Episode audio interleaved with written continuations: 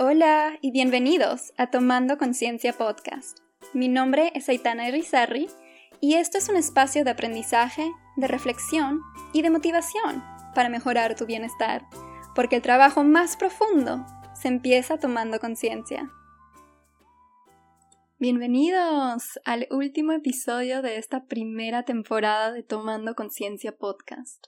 Pero no se preocupen que la segunda temporada no va a tardar en venir la verdad es que necesito un tiempo para organizarme bien. Hay mucho que está pasando en estos momentos, pero Tomando Conciencia Podcast va a regresar mejor que nunca para la segunda temporada. Así que bueno, vamos a ir directo al tema de hoy. Ustedes escogieron ese tema esta semana, así que ya saben lo que es el síndrome del impostor. La verdad me alegro que hayan escogido ese tema y quizás lo hicieron porque se identifican mucho con él. Les puedo decir que yo por lo menos sí me identifico mucho con este tema y por eso me alegro que lo hayan escogido porque me gustaría mucho hablar de mi experiencia y hacerlos entender que es algo común, ¿no? Es algo que todos vivimos en algún momento de nuestras vidas. Y de hecho estaba investigando un poco sobre las estadísticas y encontré que se estima que alrededor del 70% de los adultos van a el síndrome del impostor en algún momento de sus vidas. Y bueno, yo les tengo una historia de la peor sensación del síndrome del impostor que he vivido y bueno, se las voy a contar a través de este episodio también. Pero primero lo primero, quiero definir el término por si alguien no es familiar con él o tal vez sí lo ha escuchado pero no sabe muy bien qué es. Siento que también hay personas que lo han vivido, ¿no? Pero tal vez no saben que tiene un nombre o no pueden identificar lo que están sintiendo en el momento. Entonces el síndrome del impostor se refiere a ese sentimiento de no ser lo suficientemente bueno. Es cuando dudas de tus habilidades o sientes que eres un fraude. Y es una experiencia interna donde no sientes que eres tan bueno como otros sí te perciben.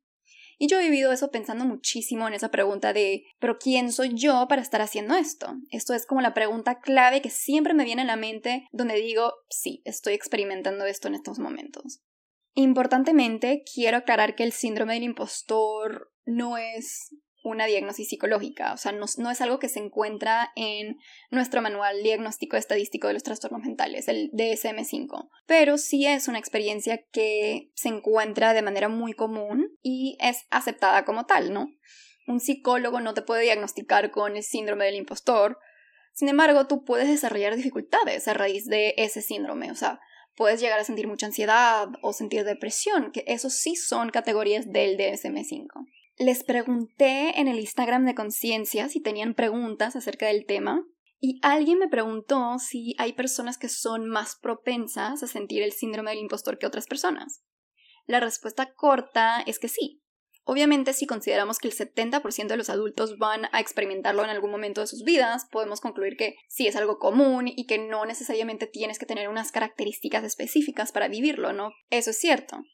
Sin embargo, también es cierto que hay tendencias de personalidad que pueden hacer mucho más probable que lo sientas. Por ejemplo, si eres una persona altamente perfeccionista como yo, ¿Por qué? Porque cuando tú sientes que tienes que siempre hacerlo todo perfecto y dar el 100% de ti todo el tiempo y nunca cometer errores y que inevitablemente no vas a cumplir con los estándares que te autoimpusiste porque no son para nada realistas, te vas a sentir incompetente. Y eso te va a generar una multitud de otros sentimientos. Vas a sentir ansiedad y esa ansiedad va a ser sumamente alta por toda esa presión que te estás poniendo sobre ti mismo. Yo siempre fui una muy buena estudiante. La parte académica de mi vida se me hacía muy fácil y nunca tuve problemas en la escuela. Eso es algo que siempre supe de mí misma, ¿no? Y siempre me he sentido capacitada académicamente. Sin embargo, cuando yo terminé la universidad y apliqué a la maestría, solo apliqué a dos lugares, porque yo ya sabía exactamente dónde yo quería ir. Quería entrar al programa de counseling en Clinical Psychology en Columbia, en Nueva York, eh, básicamente el equivalente de psicología clínica aquí en Latinoamérica, porque era el único programa que tenía un enfoque bilingüe en inglés y en español, y eso me permitía trabajar con poblaciones latinas, y eso obviamente era lo que yo estaba interesada en hacer. Pero ¿qué pasó? Que desde el momento que yo apliqué hasta que terminé mi maestría en Colombia, me sentía como una impostora, porque Colombia tiene esa reputación de que es una Ivy League, de que es muy prestigiosa y que tienes que ser altamente inteligente y competente para entrar, ¿no? Y a pesar de que yo entré, yo decía que no puede ser, ¿quién soy yo para estar aquí? Veía a los otros estudiantes y decía, no puede ser que yo estoy junto a ellos en estos momentos, o sea, yo no creía en mis habilidades, aún confrontada también con una realidad opuesta a lo que yo dudaba de mí. Por ejemplo, venían, me acuerdo que los exámenes finales y yo nunca sentí que fueron difíciles, o sea, como les digo, yo era una muy buena estudiante y me iba bien. Obviamente tenía que estudiar, o sea, tampoco me cruzaba los dedos y no hacía nada, pero alrededor de mí yo veía a otras personas que tenían una experiencia muy difícil, con algo que a mí se me hacía fácil. Y me acuerdo que en el primer examen que tuvimos, la profesora nos sentó después del examen a decirnos que un porcentaje loco, un porcentaje como de 40% de los estudiantes de esa clase se habían copiado del Internet para contestar algunas preguntas del examen. Y cuando yo escuché eso, me quedé en shock porque yo tenía una noción súper idealizada de la gente que entraba a Colombia. Y yo pensaba, pero ¿por qué van a copiarse si todos son demasiado inteligentes? O sea, entraron a Colombia, ¿no? Son súper inteligentes. Y eso fue la primera vez que me di cuenta de algo, que Colombia es una escuela igual que cualquier otra. Y parte del síndrome del impostor que yo sentía era porque no me creía lo suficientemente buena como para ser parte de esa comunidad. Y de hecho me di cuenta que muchos estudiantes pensaban igual que yo. En escuelas así, donde hay una presión alta de rendimiento académico, donde la gente te considera de alguna manera porque tiene una reputación alta la escuela, el síndrome del impostor tiende a ser muy alto en la población estudiantil.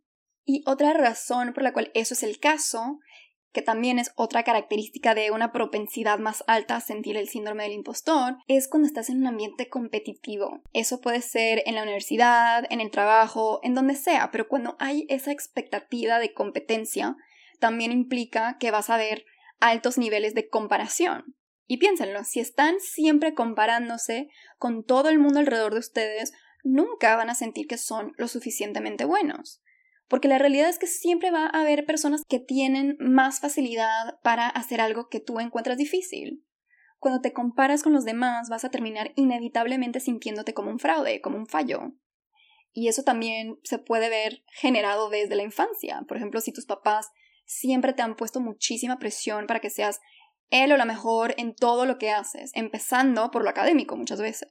Interesantemente, también te puede llegar ese sentimiento cuando te ves enfrentado a tus logros. Yo me acuerdo que cuando me aceptaron en Colombia, mis amigas estaban súper felices por mí. La verdad es que siempre han creído en mi potencial, no importa lo que haga, siempre me han apoyado y obviamente me felicitaban y estaban tan orgullosos de mí que hablaban de esto, ¿no? Y yo me sentía obviamente súper feliz y súper agradecida con ellas, pero al mismo tiempo tenía esa sensación súper rara de que sentía que se reforzaba ese sentimiento del síndrome del impostor otra vez me venía a la cabeza esa pregunta de, pero, ¿quién soy yo realmente para haber logrado eso? O sea, no me corresponde. Eso era algo que circulaba y circulaba y circulaba en mi cabeza. Entonces era un sentimiento muy raro, ¿no? Porque de un lado quería sentirme orgullosa y sentirme bien y sentir que sí lo merezco, pero del otro mi mente estaba en contra de eso. Mi mente decía, no, pero no eres lo suficientemente buena para estar aquí, hay un error, ¿no? Y ves esto también en otros ambientes, por ejemplo, cuando te promueven en el trabajo. O sea, eso es literalmente una demostración tangible de tus habilidades como profesional, ¿no? O sea, es otra manera de decir, eres muy bueno en lo que haces. Sin embargo, hay muchas personas que son promovidas que empiezan a sentirse como fraude y sentir que no se lo merecen. Y creo que muy liado a esto está el miedo de triunfar. Debajo de eso, dependiendo del contexto y de tus creencias limitantes, se encuentran diferentes miedos, ¿no? El miedo a la responsabilidad, porque si tú eres responsable tienes más presión a ser el mejor o la mejor en tu ámbito. El miedo a fallar y a cometer errores. El miedo a la incertidumbre, porque cuando te desarrollas y empiezas a subir esos escalones profesionales en tu empresa o en cualquier entorno laboral, tienes que salir de tu zona de confort y eso crea incertidumbre que te hace dudar de tus habilidades y que te hace dudar de si realmente mereces estar en donde estás porque también está relacionado nuestra autoestima, nuestros logros, ¿cierto? Entonces muchos de nosotros asociamos nuestra autoestima con lo que llegamos a lograr en diferentes ámbitos de nuestras vidas. Y muchas veces, especialmente en la sociedad de hoy, se interrelaciona de forma muy errónea la noción de aceptación del otro, amor y estima y terminamos creyendo que para ser amados y para ser aceptados necesitamos lograr mucho y necesitamos ser perfecto y eso a su vez va a impactar la manera en la cual nos vamos a autopercibir, ¿no? Y es interesante porque las personas que sufren del síndrome del impostor, que como ya aclaramos, vamos a ser nosotros en algún momento de nuestras vidas, tienden a no hablar de eso. Y yo me acuerdo que nunca hablé de eso con nadie. Y la razón por la cual es así es porque tienes ese miedo de que como tú no sientes que eres suficientemente bueno para estar haciendo lo que haces o merecerte lo que tienes, tienes miedo a que otros también se den cuenta de que tú no deberías estar ahí. Y obviamente eso no va a pasar, porque eso que sientes es completamente mental y no representa para nada lo que otros piensan o perciben de ti. Pero está ese miedo y es parte del síndrome del impostor. Entonces, irónicamente, todos vivimos este sentimiento, pero nadie lo habla. Cuando estaba ya en mi segundo año de maestría y me tocaba hacer mi práctica profesional, Allí también me costó mucho batallar contra el síndrome del impostor. Tenía a mis pacientes y a mi supervisora, y cuando yo tenía reuniones con ella y que me daba mis evaluaciones, yo sentía que las cosas positivas que ella me decía, lo decía porque sentía como simpatía por mí y no porque es lo que ella realmente pensaba de mis habilidades. ¿Han ustedes sentido eso antes? O sea, frente a comentarios positivos sobre no sé, su rendimiento laboral o académico, sienten que solo lo dicen porque sienten pesar y no porque es lo que piensan realmente. O sea, qué difícil, porque eso a su vez te entrena más profundamente en esa sensación de impostor. En retrospectiva, yo digo, pero, Aitana, ¿por qué tu supervisora te estaría diciendo eso solo por simpatía? O sea, ella no te debe nada. Ella no está ahí para hacerte sentir bien, está ahí para evaluarte de manera objetiva y ayudarte a crecer. Si de verdad ella pensara que no eres lo suficientemente buena, te lo diría, porque eso es su trabajo. Y porque yo estoy trabajando con seres humanos, donde necesito ser capacitada para hacerlo. Si de verdad no lo fuera, ella tiene esa obligación de decirme, y ella es una profesional que sabe eso. Y es igual con ustedes. Y yo sé que es difícil llegar a verlo de esa manera, pero es la realidad. Para hacer la práctica profesional con pacientes como yo la hice, tienes que pasar por una entrevista en los lugares a los cuales aplicas y ellos son los que te escogen. Cuando me escogieron en donde yo hice mi práctica, yo no paraba de pensar que era porque sentían esa simpatía. El último día de la práctica profesional, nuestra supervisora nos habló a cada uno de por qué fuimos escogidos y qué es lo que le gustaba más de nosotros como profesionales. Y ella me dijo a mí que cuando yo entré a la entrevista estaba ella súper feliz porque yo ya la había conocido un par de semanas antes, cuando le estaba entrevistando para un proyecto de clase. Y ella, cuando me, primero me conoció, tenía la esperanza de que yo iba a aplicar a su organización para la práctica. O sea, ella me quería en su equipo desde el principio. Y a lo largo de mi tiempo ahí, yo estaba batallando con esa perspectiva de que no soy lo suficientemente buena y que en cualquier momento me van a votar porque se van a dar cuenta de eso. Algo muy importante del síndrome del impostor que tienen que entender es que es todo mental es creado por una autoperspectiva errónea de tus propias habilidades, porque estás ignorando tus fortalezas a favor de un perfeccionismo no realista o de tus fallos. Por ejemplo, digamos que fallaste varias veces seguidas en algo, ¿no? Y que seamos honestos, es algo normal. Todo el mundo va a fallar en algún momento de sus vidas. Recuerden que el perfeccionismo es inalcanzable. Pero cuando eso pasa, también va a reforzar el sentimiento de que no eres bueno o no deberías de estar en donde estás. Entonces, ¿qué podemos hacer cuando surge ese síndrome del impostor en nuestras vidas? ¿Cómo podemos combatirlo? Parte de lo que le da tanto poder es la tendencia que tenemos a ignorar nuestros logros y nuestras habilidades. Entonces, una de las primeras cosas que tenemos que empezar a practicar es reconocer esas cosas que normalmente no hacemos reconocer nuestros logros, reconocer cuando hacemos algo bien y sobre todo reconocer que es debido a nuestras propias habilidades y nuestro trabajo y no a la suerte o a la influencia de alguien más. Y eso es algo que se tiene que hacer constantemente. Y si no es algo del cual estás acostumbrado, yo te recomiendo hacer un pequeño ejercicio de journaling donde vas a anotar primero tus logros y luego las habilidades que te han permitido alcanzar esos logros o las cosas que tú has hecho para llegar a donde llegaste. Porque cuando tú te tomas el tiempo de asimilar esas realidades, puedes eventualmente llegar a aceptarlas como ciertas y muchas veces ni siquiera te das cuenta que es por tu culpa, por tus habilidades, por tu rendimiento profesional o académico que has llegado donde has llegado. Entonces, permitirte investigar, ¿no? Esas cosas y darte cuenta de esas cosas es importante. Algo que siempre recuerdo y quiero recordarles otra vez aquí es el poder que tiene tu mente en enfocarse principalmente en lo negativo. Te pueden pasar 20 cosas positivas en tu día y una experiencia negativa y en qué te vas a fijar?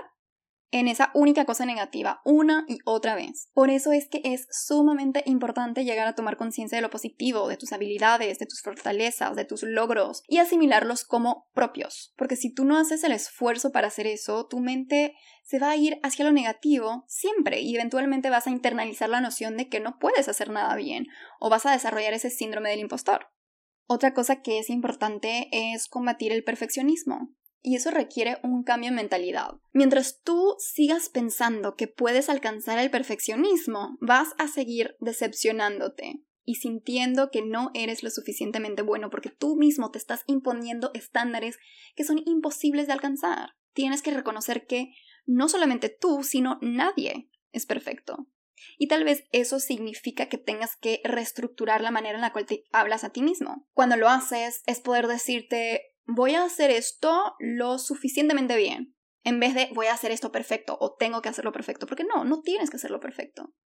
Y luego poder recompensarte también por las cosas que haces. Cuando tú reconoces que un trabajo está hecho suficientemente bien, en vez de perfecto, y te das una recompensa por el trabajo que has hecho suficientemente bien, estás entrenando tu mente a pensar que sí está bien, a aceptar ese nuevo estándar y eventualmente a reestructurar la definición que tiene sobre lo que es aceptable y lo que no de tu parte.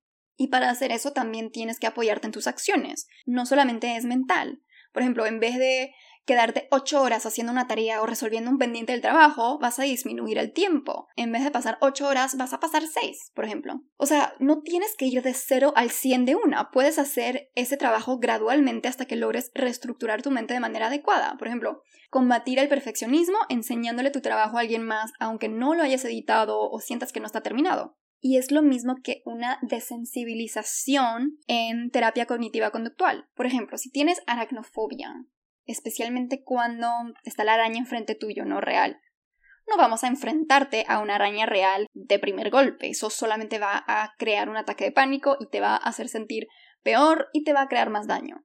Pero sí podríamos empezar con hacerte pensar en una araña, y ayudarte a calmar tu mente en ese contexto, luego acostumbrándote a ver una foto detallada de una araña, luego hacerte ver de lejos una araña o hacerte ver una película con muchas arañas, hasta que eventualmente llegamos a enfrentarte con lo que te causa ese pánico que es la araña real frente a ti.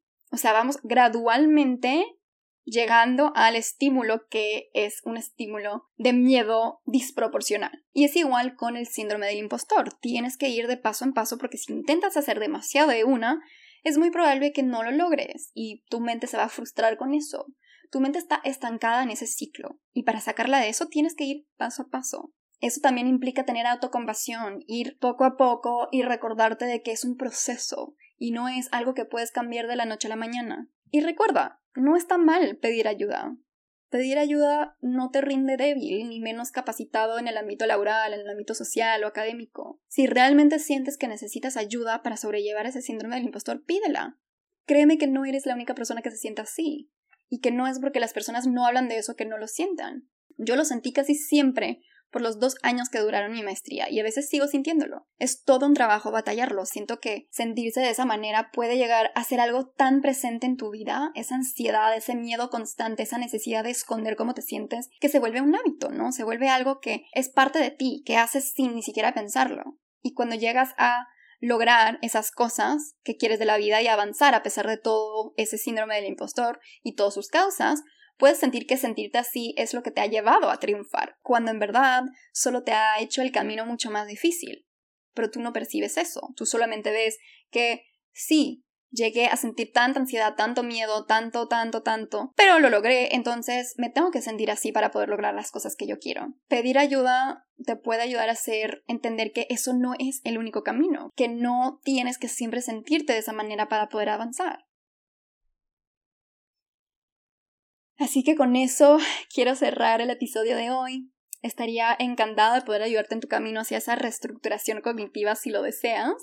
Y sabes que puedes contactarme y ver mis servicios a través de mi sitio web tomandoconciencia.com. Pero también quiero dejarles saber, como siempre, que si quieren platicar sobre algo que escucharon en el episodio, si tienen alguna pregunta, me pueden escribir directo a mi correo electrónico a e i tomandoconciencia.com o también encontrarme en redes sociales como conciencia abajo a e i.